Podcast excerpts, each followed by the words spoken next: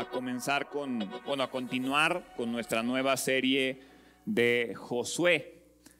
El día de hoy les voy a pedir que vayan a sus Biblias y que abran su Biblia en Josué capítulo 2.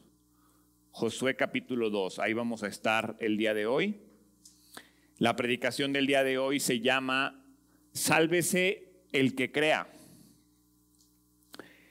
Y la historia que vamos a ver tiene lugar eh, durante los tres días en los cuales Josué ordenó esperar a las orillas del Jordán, del Jordán. La semana pasada vimos cómo llegaron al Jordán a punto de entrar a la tierra prometida y justo antes de comenzar eh, Dios les dice esperen tres días más. Sí, esperen tres días más eh, que aún hay cosas que hacer, aún hay preparativos que llevar a cabo. Entonces, la semana pasada hablábamos acerca de la paciencia, de por qué si Dios ya los había hecho esperar 40 años, ¿por qué los hace esperar tres días adicionales? ¿Por, qué, ¿Por qué darles como un último estirón a su paciencia? Y la realidad es que como siempre, Dios tiene un propósito especial para estos tres días. Un propósito que tal vez tú y yo no entendemos, pero Dios tiene un propósito.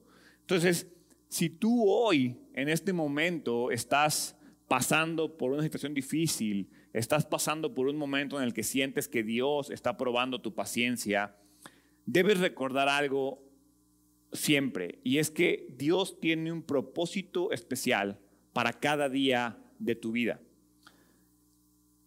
A veces es difícil entender esto y a veces es difícil ver esto y creer esto, pero se trata de que lo entendamos y de que lo vivamos. Dios sí tiene un propósito especial para cada uno de los días de tu vida. Entonces, por eso Dios le dijo al pueblo de Israel, esperen tres días más, porque Dios todavía tenía que hacer algo en esos tres días. Y ese algo es muy importante y es lo que vamos a aprender el día de hoy. Entonces vayan a Josué capítulo 2, vamos a leer el versículo 1, donde dice, luego Josué envió en secreto a dos espías desde el campamento israelita que estaba en la arboleda de acacias y les dio la siguiente instrucción. Exploren bien la tierra que está al otro lado del río Jordán, especialmente alrededor de la ciudad de Jericó. Entonces los dos hombres salieron y llegaron a la casa de una prostituta llamada Rahab y pasaron allí la noche. Hay quienes piensan, y hay, personas que cuestionan mucho este pasaje de Josué, porque creen que el hecho de que Josué enviara espías era un tema de falta de fe. ¿Por qué? Porque, porque, Dios ya les había dicho, la tierra es tuya, ve y conquístala. Entonces, ¿para qué mandar espías? Pero al contrario, el tema de mandar espías no tiene que ver con un tema de complacencia o de falta de fe. Al contrario, es un tema de responsabilidad. Las promesas de Dios acerca del éxito nunca deberán ponernos en inactividad. ¿A qué me refiero con esto? Muchas veces como creyentes decimos, ah, es que Dios ya me prometió esto, entonces yo ya no tengo que hacer nada. Dios ya me prometió la tierra, entonces yo ya no tengo que hacer nada, tengo que esperar que Dios haga todo. Y así no funcionan las cosas. Dios te dice, la tierra es tuya, ve y conquístala, pero tampoco ve y te lances a lo tonto a enfrentar algo que no sabes qué es lo que te vas a enfrentar. Dios dice, ve y enfrenta, ve y conquista. Pero no quiere decir que no seas diligente, no quiere decir que no tengas una estrategia, no quiere decir que no desarrolles un plan. Sí, es, una cosa, es una cosa muy, muy diferente. Al final las promesas de Dios lo que deben hacer con nosotros es activarnos, es impulsarnos, es motivarnos a la acción, no a la inactividad y no a la complacencia.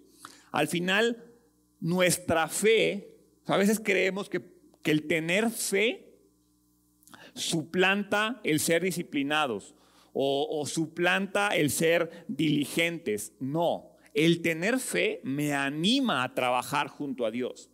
El tener fe me motiva a seguir adelante. El tener fe me ayuda a buscar los mejores medios para apropiarme de su promesa. Eso es lo que está haciendo Josué aquí. Josué está diciendo, ok, sé que la tierra es mía, pero tengo que ver por dónde voy a conquistarla y tengo que ver cómo la voy a conquistar. Dios te da el resultado, pero es nuestra responsabilidad caminar. Dice la Biblia que tú tienes que trazar tus planes y después Dios bendice tus planes si van conforme a su voluntad. Eso es lo que estamos viendo aquí. Al final, a veces nuestras propias expectativas son un freno a nuestro esfuerzo. A veces nuestras propias expectativas nos hacen decir, ah, no, yo por fe confío en Dios y dejamos de hacer las cosas, pero eso es un freno. Al final, el, decir confío en Dios y no hago nada no es fe, es displicencia. Eso es un tema de decir, mejor ahí me la llevo tranquilo y no hago nada, pues total, Dios proveerá. Así no funcionan las cosas. Ahora, un detalle importante de que Josué envíe espías es que dice ahí, Josué envió en secreto a unos espías. Josué es un hombre sabio.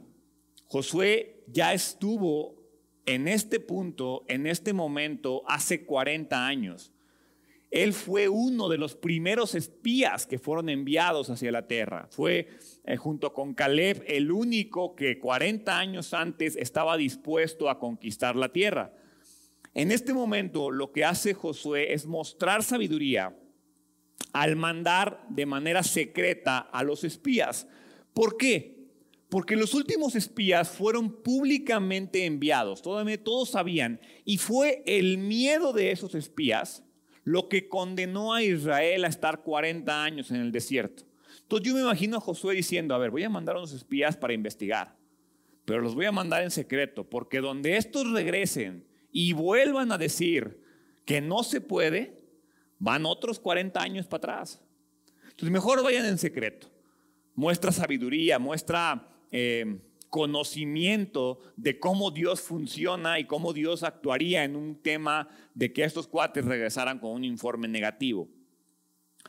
Ahora, una pregunta importante, porque el, el capítulo termina y dice, el versículo que leímos dice, entonces los dos hombres salieron y llegaron a la casa de una prostituta llamada Rahab y pasaron allí la noche. ¿Por qué?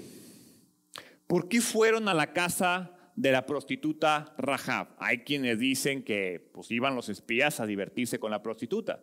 Hay quienes dicen que fue providencia de Dios.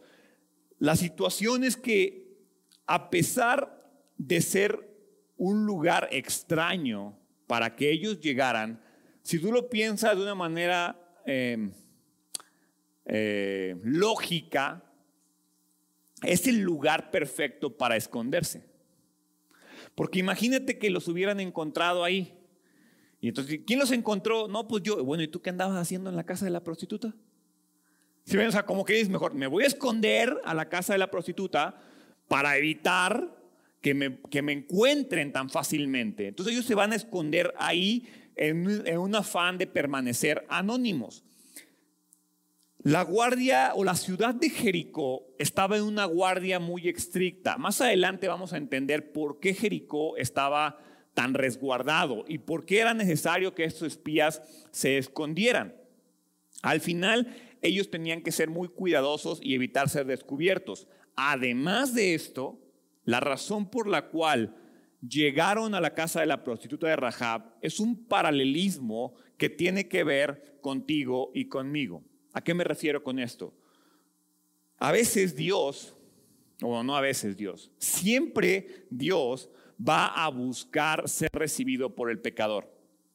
Entonces es grandioso cuando vemos cómo un pecador recibe a Jesús tal cual Rahab recibió a estos israelitas, porque ahorita un poco más adelante también vamos a ver por qué Rahab los recibió. O sea, por qué Rahab, sabiendo que eran espías, no dijo, no, no, ustedes no entran a mi casa, váyanse de aquí, sino que los recibe y los cuida y los protege. Al final el Evangelio es para aquellos que se saben pecadores. ¿sí? Y esa parte es bien importante. ¿Tú reconoces y tú sabes que eres un pecador? ¿O eres de esas personas que andan por el mundo diciendo, eh, no soy tan malo? De repente me porto medio mal, pero pecador, pecador no soy. Lo primero que tenemos que reconocer es que somos pecadores. ¿sí? Entonces, vamos a leer ahora del versículo 2 al versículo 7.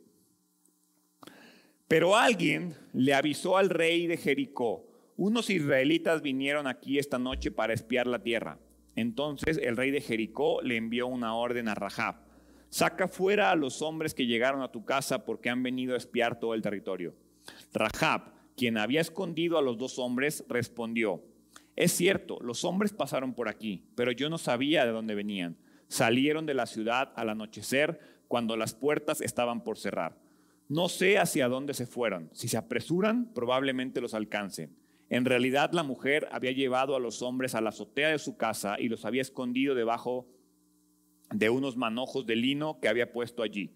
Entonces los hombres del rey buscaron a los espías por todo el camino que lleva a los vados del río Jordán. Y justo después que los hombres del rey se fueron, cerraron la puerta de Jericó. Hay varias cosas que destacar en estos versículos. Lo primero es la providencia de Dios. Lo primero que salta a mí al leer estos versículos es la providencia de Dios. Porque como les digo, Dios es el que dirigió a los espías a esta casa, a la casa de Rahab. No te dice en ninguna parte cómo pasaron el Jordán. Recordemos, y bueno, si conoces un poco de la historia, si no lo vamos a ver más adelante, el río Jordán no es como que lo puedes pasar nadando, sino así lo hubieran pasado. Es más, requirió que Dios abriera y detuviera el agua del Jordán para que el pueblo pudiera pasar por ahí. Entonces, no se detienen a explicarnos cómo los espías cruzaron el Jordán, pero lo hicieron, ¿sí? Y este, esta ciudad de Jericó estaba aproximadamente entre 11 y 12 kilómetros de donde estaba el campamento de los israelitas, es decir, de donde estaban, cruzan el río y a partir del cruce del río son como 11 a 12 kilómetros donde estaba la ciudad de Jericó. Ahí llegan y buscan un lugar donde quedarse. Al final no se iban a quedar en la calle, tenían que buscar un lugar donde quedarse. Lo hallaron en la casa de Rahab. Ahora, es importante y por eso la predicación se llama Sálvese el que crea. Quiero que analicemos la vida de Rahab, la reacción de Rahab. Porque sí, la Biblia habla de que es una prostituta, pero vamos a ver cómo su vida no está definida por su pecado, sino por su fe. Vamos a ver cómo el hecho de que Rahab sea un personaje tan importante en el Antiguo Testamento, eh, tanto que es conocida como una de las héroes de la fe, tiene que ver más, no es por su pecado de prostitución, sino porque es una persona que puso su fe en el lugar correcto y más importante, puso sus acciones al lado de su fe. Entonces, Rahab, vamos a través de Rahab, lo que vamos a hacer es que vamos a aprender que la gravedad de un pecado, porque si yo te dijera, piensen de los peores pecados, generalmente los, peores pecados que pensamos son pecados sexuales. Entonces, piensa que la gravedad de un pecado no es una barrera para el perdón de Dios. Eh, cuando al final la persona tiene fe y la persona se arrepiente, no hay pecado que sea una barrera para la misericordia de Dios. Tú aquí puedes pensar y decir, no, es que Gerardo, tú no sabes. Es imposible que Dios me perdone este pecado. Lo que vemos a través de la vida de Rahab es que no hay pecado suficientemente grande para alejarnos de la misericordia de Dios si nosotros ponemos nuestra fe en Él y nos arrepentimos del pecado. También vamos a aprender que son muchos los que antes de su conversión pueden ser muy viciosos, pueden tener muy baja moral, pueden tener muchos pecados, pero a pesar de eso pueden ser definidos y pueden llegar a brillar por una fe fuerte, por una santidad fuerte. El pecado del pasado no define nuestro presente. Entonces, no importa el pecado que tú hayas hecho, si tu fe está ahí, Dios te ve como alguien santo. Esa parte es muy, muy importante. ¿sí? Eso es la providencia de Dios. Vemos cómo Dios lleva a los espías a Rahab, a la casa de una pecadora, porque esta pecadora tenía su fe puesta en el lugar correcto. ¿sí? Ahora, otro punto y otra lección importante a destacar es la piedad de Rahab. ¿A qué me refiero con la piedad de Rahab? Rahab recibe y no solamente recibe, protege a los israelitas, ¿sí? Rahab puso en, vida su, puso en riesgo su vida por estos hombres. ¿Y saben por qué lo hizo? Por fe. Es bien importante y, quiero que analicemos la fe de Rahab, cómo se da. Pero antes quiero que vayan a Hebreos.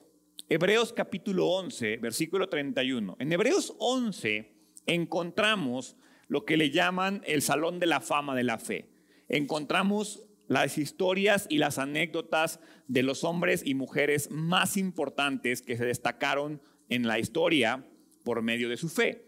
Entonces, Hebreos capítulo 11, versículo 31, dice, fue por la fe que Rahab, y ve, ve cómo resalta el versículo, la prostituta, no fue destruida junto con los habitantes de su ciudad que se negaron a obedecer a Dios, pues ella había recibido en paz a los, a los espías. Entonces, por fe, no fue porque estuvieran guapos, no fue porque llevaran dinero, no fue porque querían pasar la noche con ella, no. Ahorita vamos a ver más adelante cómo es que Rahab puso su fe en el lugar correcto.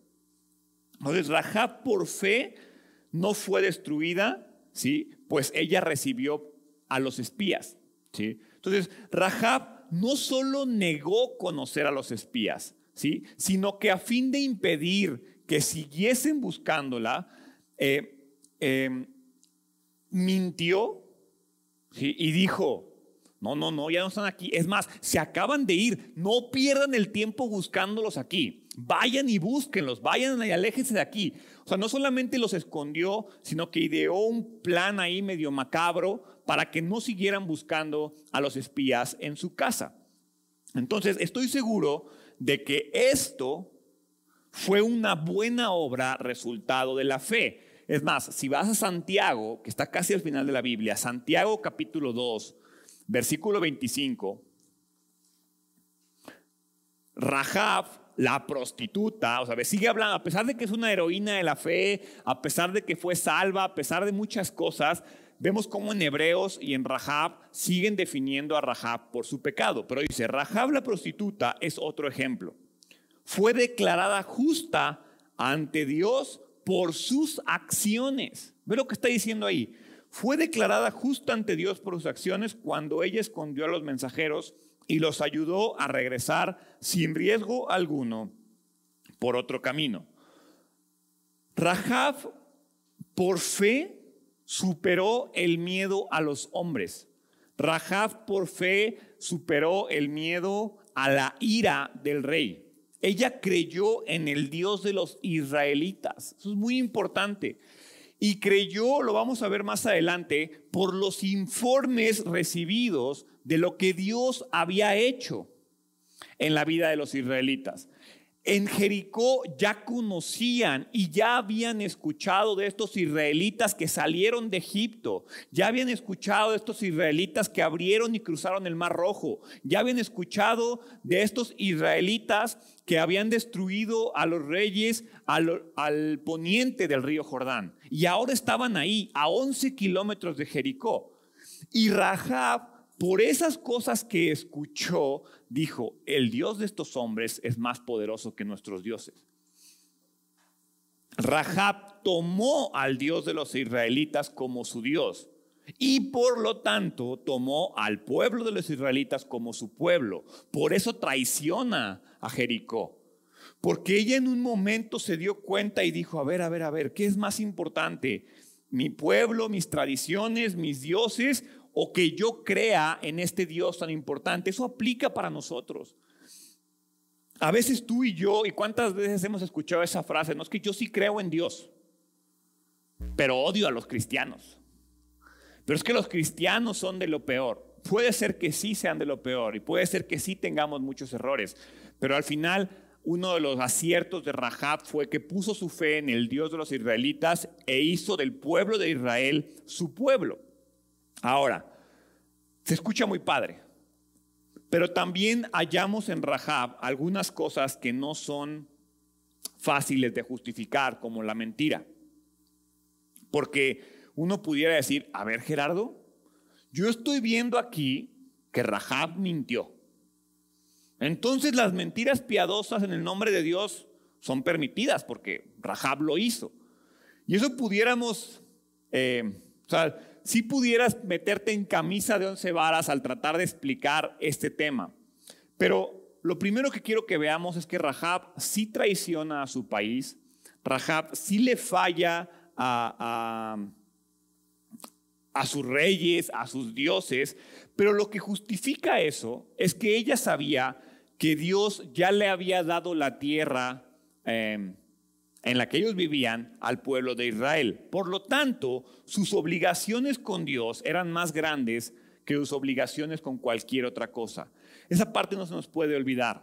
A veces tú y yo creemos que, que, que es más importante el mundo que las cosas de Dios. Y aquí Rahab dice, no, mis obligaciones con mi padre siempre van a ser más importantes que mis obligaciones con el mundo. Un ejemplo muy sencillo. Si tú trabajas en algún lugar y te das cuenta que están haciendo tranza o están de cuenta que algo se está manejando de mala manera, no puedes decir, no, no, me sordeo. No.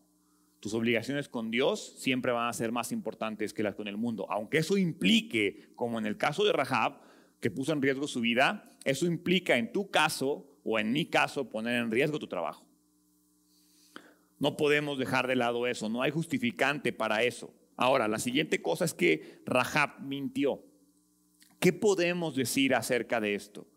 Si ella sale y dice la verdad, sí, aquí están los hombres, la matan a ella y matan a los hombres.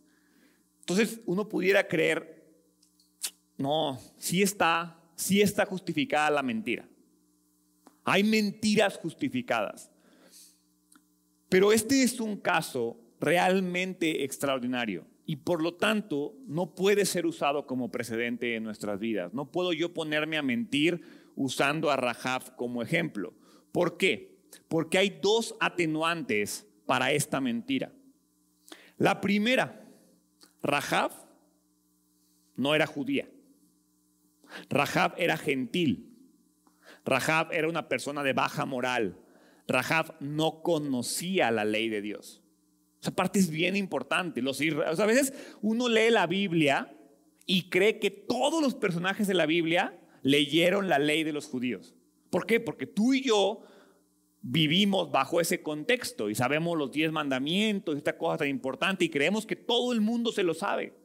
Pero en este punto, Dios le dio a Moisés las tablas de la ley, Dios le dio la ley y ahí es donde dice, no mentirás. Rahab no sabía de eso. Y si, recordamos en, en, Santiago, me parece Santiago capítulo 4, la definición del pecado no es hacer lo malo, sino es sabiendo hacer lo bueno, no hacerlo. Rahab no sabía. Entonces no puede ser juzgada por la ley de Dios porque ella no conocía la ley de Dios. La mentira pierde fuerza, aunque no todo, porque a fin de cuentas el fin no justifica los medios. ¿Sí? Y muy importante, otro atenuante para su gran mentira es que en los orientales, la gente de, la región del oriente del río Jordán, eran conocidos por su hospitalidad. En, el, tema de, ser hospitalarios, esto era un tema casi sagrado. Tú tenías que poner a disposición lo que tenías de la gente que no vivía contigo. Eh, entonces, por lo tanto, Rahab, si es, sí podría ser juzgada por la ley divina, por su mentira. Si tú pones en contexto la mentira que dijo, la ley de Dios la debe de condenar. Pero, pero, su debilidad estaba unida a su fe. Esa parte es bien importante. Su debilidad estaba unida a su fe, por lo tanto es perdonada por gracia. Eh, y por lo tanto su servicio es aceptado. Es, es algo como lo que tú y yo hacemos. A veces creemos que en el momento en el que entregamos nuestra vida a Cristo, el pecado desaparece de nuestras vidas, la tentación desaparece de nuestras vidas, y eso no es cierto. Tú le entregas tu vida a Cristo y comienza un proceso de perfeccionamiento. Pero el pecado sigue estando ahí. Tu debilidad sigue estando ahí. Y es lo que Rahab está experimentando. Ella lo que hace es poner su debilidad en Dios. ¿sí? Entonces, esto no quiere decir que por gracia tengo permiso de pecar. Pero sí quiere decir que cuando peque, porque lo voy a hacer, por gracia seré perdonado. Hay una gran diferencia entre tengo permiso de pecar por gracia a cuando peque por gracia mi perdón será perdonado. En una me vale y le doy vuelo a la hilacha y vivo la vida en pecado. En el otro busco intentando no pecar, pero si peco, sé que soy perdonado. Esa es la gran diferencia en ese sentido. ¿sí? Entonces, vamos al versículo 8. Versículo 8. Esa noche, antes de que los espías se durmieran, Rahab subió a la azotea para hablar con ellos. Les dijo, sé, y vean sus palabras, sé que el Señor les ha dado esta tierra. Todos tenemos miedo de ustedes. Cada habitante de esta tierra vive. Pues hemos oído cómo el Señor les abrió un camino en seco para atravesar el Mar Rojo cuando salieron de Egipto y sabemos lo que le hicieron a Sejón y a Og, a los dos reyes amorrios al oriente del río Jordán cuyos pueblos ustedes destruyeron por completo. No es extraño que nuestro corazón esté lleno de temor. A nadie le queda valor para pelear después de oír semejantes cosas, pues el Señor su Dios es el Dios supremo arriba en los cielos y abajo en la tierra. Ahora, júrenme por el Señor que serán, bondadosos conmigo y que con mi familia, ya que les di mi ayuda. Denme una garantía de que cuando Jericó sea conquistada, salvarán mi vida y también la de mi padre y mi madre, mis hermanos y hermanas y sus familias. Te ofrecemos nuestra propia vida como garantía por la tuya, le prometieron ellos. Si no nos delatas, cumpliremos nuestra promesa y seremos bondadosos contigo cuando el Señor nos dé la tierra. Ve la declaración de fe de Rahab. Sé que el Señor les ha dado esta tierra. Esa declaración para mí es, es increíble. ¿Cómo una mujer gentil de un pueblo pagano tiene más fe que los israelitas? Y yo creo que eso nos ha pasado. ¿Alguna vez te ha pasado que alguien llega contigo y te dice, ay, porfa, puedes orar por mí porque, porque tú estás como más cerca de Dios, porque tú que eres cristiano y lees más la Biblia? A veces nos pasa que hay gente que reconoce que nosotros se supone que tenemos una fe más fuerte y que, y que tenemos una mejor relación con Dios y creen más en nosotros que nosotros mismos. Entonces, la pregunta es, ¿cómo una mujer pagana puede saber que la tierra en la que ella vive le pertenece a Israel? Definitivamente Dios se lo reveló de alguna manera. Pero lo verdaderamente importante es que ella lo creyó. Ella escuchó que la tierra en la cual vivía no era de ella, sino de los israelitas. Y a través de esa revelación ella creyó. Pero esta sorpresiva, eh, vamos a llamarle, explosión de fe en la vida de Rahab muestra que Dios tenía un plan muy particular. Dice, todos tenemos miedo de ustedes. Cada habitante vive aterrorizado. Ella era una prostituta.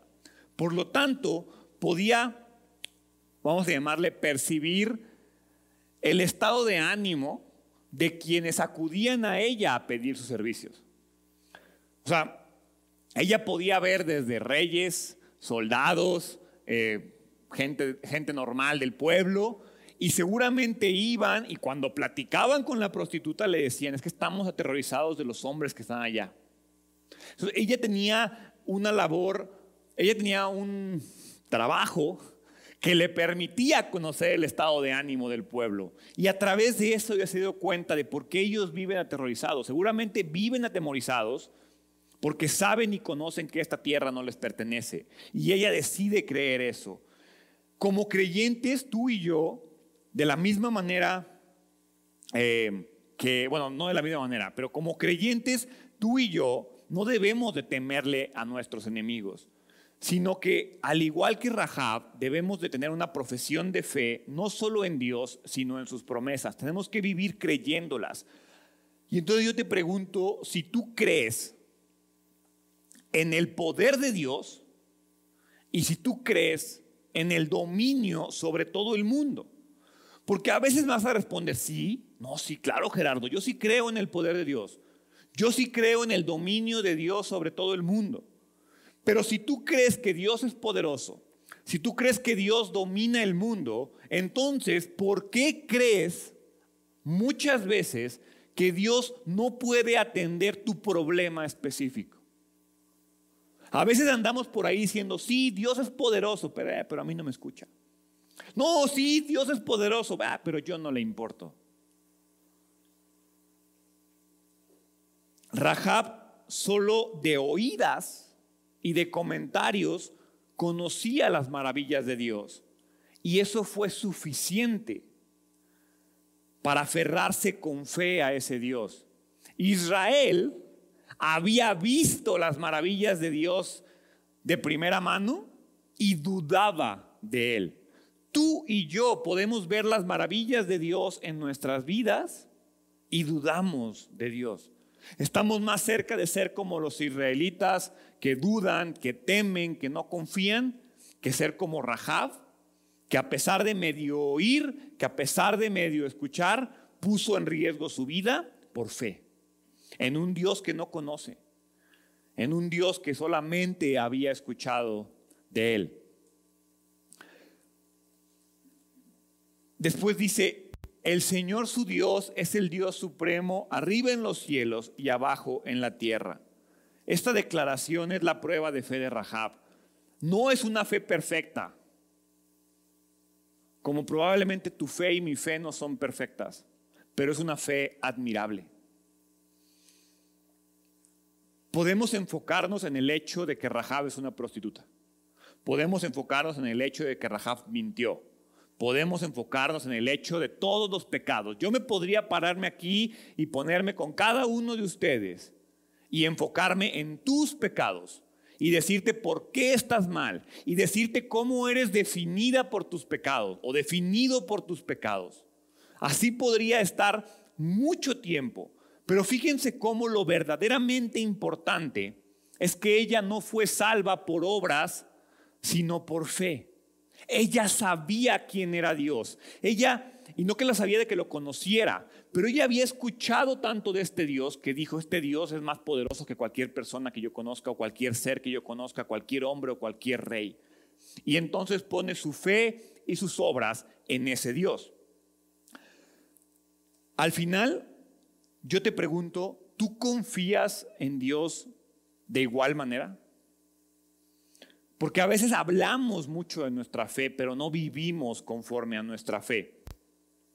Dice ahí un poco más adelante, salvarán mi vida y también la de mi padre y mi madre, mis hermanos y hermanas y sus familias. Rahab deseaba que su familia fuera salva. No solamente ella, ella, ella sabía que su ciudad estaba condenada y quería salvación. Muestra cómo su fe y su amor van de la mano, cómo su fe está, cómo su amor es tan grande como su fe. Y entonces viene algo muy interesante en el versículo 15. Entonces, dado que la casa de Rahab estaba construida en la muralla de la ciudad, ella los hizo bajar por una cuerda desde la ventana. Huyan a la zona montañosa, les dijo.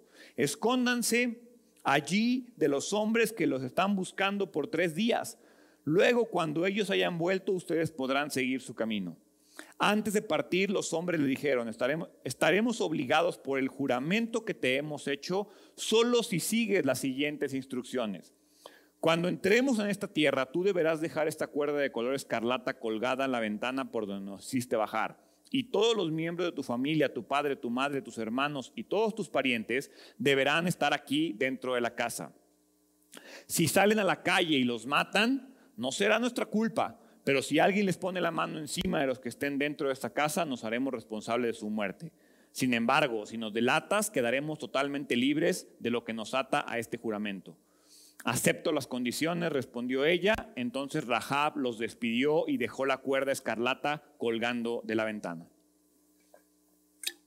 Dice, deberías dejar esta cuerda de color escarlata colgada por la ventana. Esta era una señal para el ejército de Israel de que la gente en ese hogar iba a ser liberada.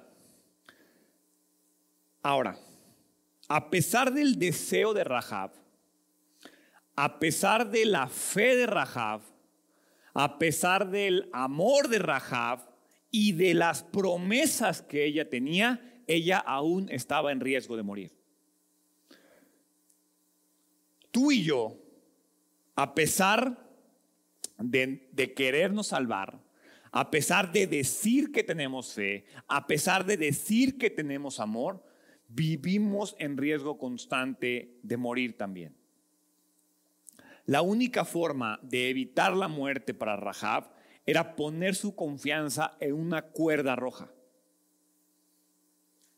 O sea, ella arriesgó su vida y la única forma por la cual ella podía ser salvada era poniendo su fe en una cuerda roja. Sin ese cordón, ella no pudo o no podía ser salva de otra manera. Este cordón escarlata es un paralelismo eh, con la sangre de Jesús. Es un paralelismo con la sangre de los corderos en la época de Egipto, cuando ponen la sangre en los, en, en las puertas para que no entre el ángel y destruya a los primogénitos. Este cordón escarlata nos recuerda la sangre de Jesús. Y cómo ese cordón escarlata iba a salvar a todo lo de esa casa de la misma manera que la sangre de Jesús que se fue derramada en la cruz va a salvar a todos los que pongamos su fe en la sangre de Jesús. Entonces lo que estamos viendo aquí es que de la misma manera que Rahab no hubiera sido salva si no hubiera puesto en esa, su fe en esa cuerda, tú y yo jamás seremos salvos si no ponemos nuestra fe en la sangre de Jesús. Rahab dejó la cuerda escarlata colgando por la ventana. Ella dijo, a ver, se van a ir tres días, quito la cuerda y ya en tres días la vuelvo a amarrar. Y dijo, no, no, yo no me arriesgo. Yo no sé si estos cuates me van a hacer caso y mañana llega el ejército. Yo no sé si en dos días llega el ejército. Yo no sé si en tres días llega el ejército. Lo que yo sé es que el ejército va a llegar y que cuando llegue tiene que encontrar la cuerda escarlata colgando por la ventana. Tú y yo sí jugamos le jugamos al vivo y quitamos la cuerda de la ventana. Hoy me porto mal, total, hoy no llega Cristo. Ya al rato me pongo a cuentas con él y vuelvo a amarrar mi cuerdita en la ventana. Total, ya sé que la cuerda aquí la traigo en la bolsa. Aquí traigo mi fe en la bolsa. Vivo como quiera y cuando vea que Jesús viene, saco la cuerda y la amarro. Da risa, pero así vivimos. Rahab no se arriesgó. Rahab dijo, ni la quito. Si ya bajaron por ahí, que ahí se quede y que cuando quiera llegar el ejército, vea que mi cuerda sigue ahí. Entonces, por esta cuerda, Josué iba a ser un salvador para Rahab en lugar de ser un juez como iba a ser para el resto del pueblo de Jericó. De igual forma, si tú estás marcado por la sangre de, Jesús, en lugar de recibir a Jesús como juez, lo vas a recibir como tu Salvador. Si ven cómo se relaciona todo esto con Jesús. Ahora, el destino de la prostituta Rahab iba a ser terminar, ella termina casándose con un rey, perdón, con uno de los príncipes de Judá. Ella su destino era tan grande que ella terminó siendo linaje del rey. Ella termina estando en, el, en la genealogía de David y por lo tanto, por su fe, termina estando en la genealogía de Jesús. Tú y yo, cuando nos aferramos a la sangre, dice la Biblia que somos linaje escogido, que somos sacerdotes santos.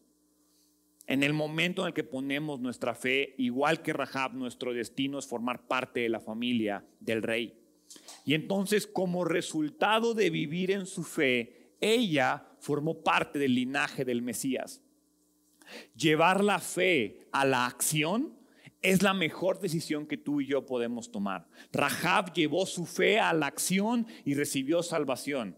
Tú y yo, como dice la Biblia, ponemos debemos declarar con nuestra boca nuestra fe, pero creer en el corazón. Y creer en el corazón significa vivir conforme a nuestra fe.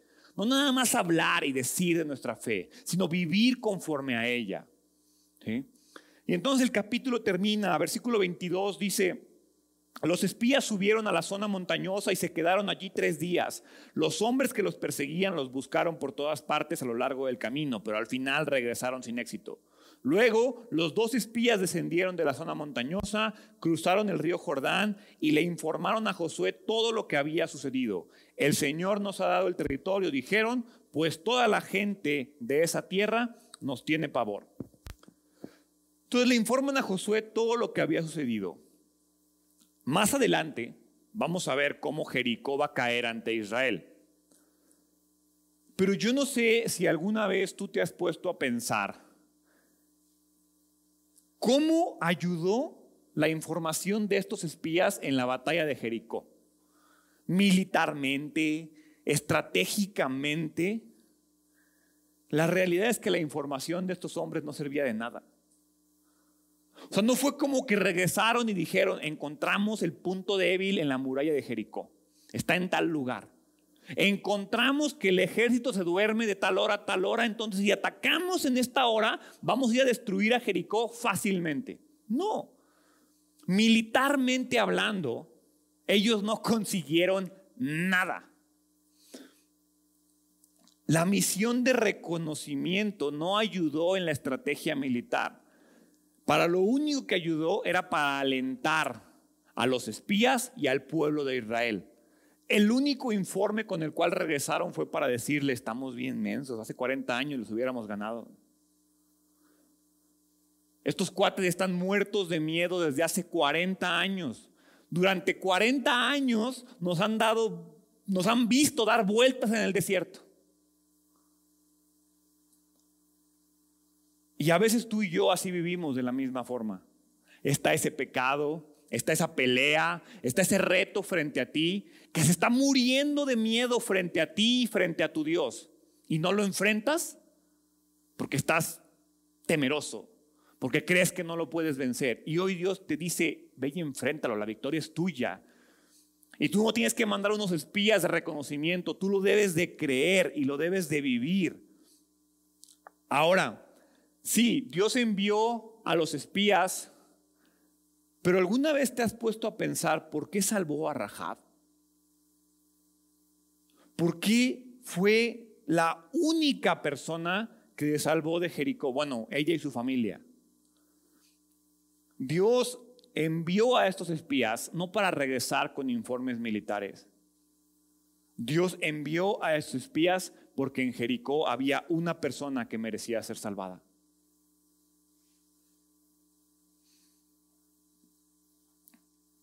Y en esto vemos hasta dónde puede llegar Dios para salvar la vida de una persona con fe. Hasta dónde puede llegar Dios para llevar a una mujer y a su casa a la salvación. Alguien aparentemente imposible de salvar, porque es una prostituta, es una pecadora. Y a pesar de eso, Imagina todo lo que tuvo que hacer Dios para salvarla a ella. Puso en riesgo a dos espías, puso en riesgo a toda su familia, puso en riesgo muchas cosas. Y tal vez ahora entiendes por qué Dios los hizo esperar tres días más. Dios hizo esperar al ejército de Israel tres días más porque había una persona que salvar en ese lugar. Ahora quiero que imagines hasta dónde puede llegar Dios para seguir salvándote a ti. Y que tal vez Dios está diciendo, Jesús, ya es tiempo de que vuelvas. Pero ahí en la tierra, sentado en una iglesia en identidad, hay una persona más que merece ser salvada. Pero todavía no pone su fe en mí. ¿Qué ha hecho Dios en tu vida? Al final, Dios tenía un propósito al enviar a los espías. Y ese propósito era Rahab. Entonces con eso quiero terminar, porque ¿qué ha hecho Dios en tu vida? ¿De qué manera se ha acercado a ti para darte salvación? Tal vez conozcas, porque estoy seguro que tú no eres uno de ellos, pero tal vez conozcas a alguien que parece imposible de salvar. Tal vez creas que tú eres imposible de salvar. Tal vez creas que tú no te mereces nada. Pero la mano de Dios no es corta para salvar. La paciencia de Dios está ahí y seguirá ahí mientras haya una persona más que tenga fe en Él. Dios pudo salvar a Rahab de muchas formas, pero la decidió salvar de esta forma milagrosa. ¿Y sabes algo? De la misma forma te va a salvar a ti. No tienes que ser un experto en la Biblia, no tienes que conocer la ley de Dios, no tienes que ser un santo, no tienes que ser perfecto. Lo único que se necesita es que eso poco, eso poquito que hayas escuchado de ese Dios, lo creas en verdad. Lo único que se necesita para que tú seas salvo es que lo que sea que hayas escuchado de ese Dios, lo creas. Y que creas que ese Dios está ahí. Y que creas que ese Dios te quiere salvar a ti, personalmente. Les dije al principio que la predicación se llama sálvese el que crea. Esa frase comúnmente la escuchamos y es sálvese quien pueda. Sabes que tú y yo no podemos salvarnos. Rahab no se podía salvar a sí misma. Tú y yo tampoco nos podemos salvar a nosotros mismos. Por lo tanto, la única forma de alcanzar la salvación es creyendo en ese Dios poderoso. Entonces Dios pudo salvar a Rahab de, de cualquier manera, pero decidió salvarlo de esta manera. Y quiero que pienses de qué manera Dios te está salvando a ti. ¿Por qué estás escuchando ese mensaje hoy? Todo lo que se tuvo que acomodar y mover para que tú estés escuchando hoy de manera personal, Dios te quiere salvar a ti. No hay pecado tan grande, no hay tentación más grande, no importa el pecado del pasado, porque ve cómo Leímos en Hebreos que sí, Rahab la prostituta. Y leímos que en Santiago que sí, Rahab la prostituta. Ese pecado va siempre a estar ahí. Pero va a estar cubierto por la sangre de Jesús. De la misma manera que Rahab y su familia fueron cubiertos por una cuerda colgando en una ventana. Dios te quiere salvar a ti. Dios quiere hacer milagros en tu vida. A veces es muy fácil creer, ay sí, Dios nos quiere salvar. Dios quiere hacer milagros en nuestra vida, pero lo que yo quiero es que lo personalices. Que hoy digas, Dios quiere salvar a y pongas tu nombre ahí. Dios quiere hacer milagros en la vida de y pongas tu nombre ahí. Dios quiere cumplir sus promesas en la vida de y pongas tu nombre ahí. La pregunta correcta no es si Dios quiere. La pregunta correcta es si tú quieres. Y si tú lo quieres, ¿le crees? Creer es el paso. La fe fue la que salvó a Rahab. Ese, Dios que sí, hizo cosas maravillosas, pero pues, nomás de oídas lo conocía, fue suficiente para salvarlo. Hoy no importa cuánto conocimiento tengas tú de Dios, lo importante es que lo poco o mucho que conozcas de ese Dios se vuelva una realidad en tu vida y que pongas tu fe en ese Dios. Entonces la pregunta no es Dios me puede salvar, la pregunta es yo quiero ser salvado? Y si sí, te invito a que ores conmigo y que pongas tu fe en la sangre de la misma manera que Rahab lo hizo en una cuerda colgada en una ventana. Dios, te doy gracias. Gracias por la sangre de tu Hijo. Gracias porque Puedo poner mi fe en esa sangre derramada en la cruz, en esa sangre que derramó un hombre que no lo merecía. Dios, te doy gracias porque hoy tengo acceso a la salvación por fe.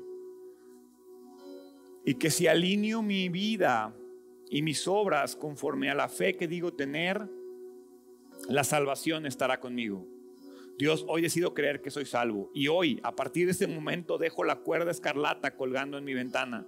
Hoy me aferro a ella, hoy confío en ella y hoy confío que seré salvo si mi fe está puesta en este Dios tan grande y misericordioso que me quiere ver salvo.